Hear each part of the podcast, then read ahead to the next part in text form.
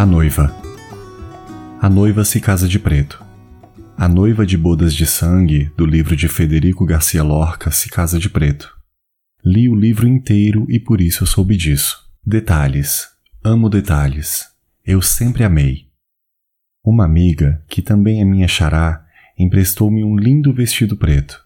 Eu usei o meu vestido de ponta preta por baixo do dela, queria que a cauda se arrastasse no chão. Chegando à faculdade do Sina, passei por vários alongamentos com o querido diretor teatral, o F. Ele nos avaliava o tempo inteiro. Depois chegou a hora do teste prático.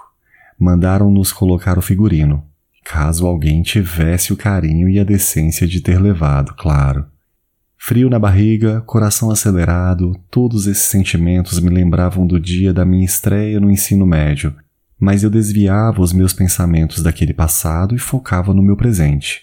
E eu pensava: eu vou conseguir. O texto está todinho na minha cabeça, eu vou conseguir. Quando me aprontei e olhei à minha volta, vi várias mulheres de vestido de noiva. Detalhe: todas usavam branco. Só eu usava preto. Senti-me feliz desde aquele momento. A fila se formava na porta do teatro e eu, claro, afastava-me cada vez mais dela. Praticamente todos já haviam feito o teste. Também havia homens fazendo testes para o papel de Leonardo de Lorca e também para outros personagens de Liberdade, Liberdade, do Milor Fernandes. Então chegou a minha hora. Fui a penúltima pessoa a entrar, depois de mim havia só mais uma mulher. Entrei e me apresentei. Havia três jurados no teatro. Lembro-me deles como se fosse hoje.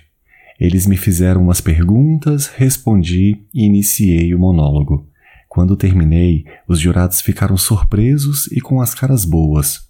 Um deles me disse: Primeiramente, eu gostaria de elogiar o seu figurino. Parabéns, você leu o livro. A noiva de Lorca se casa de preto e não de branco, como a maioria que fez o teste aqui e não leu o livro. Segundo, parabéns pelo monólogo. Você foi a melhor noiva até então. Não sei se tem mais alguém aí, mas foi a melhor que pisou aqui.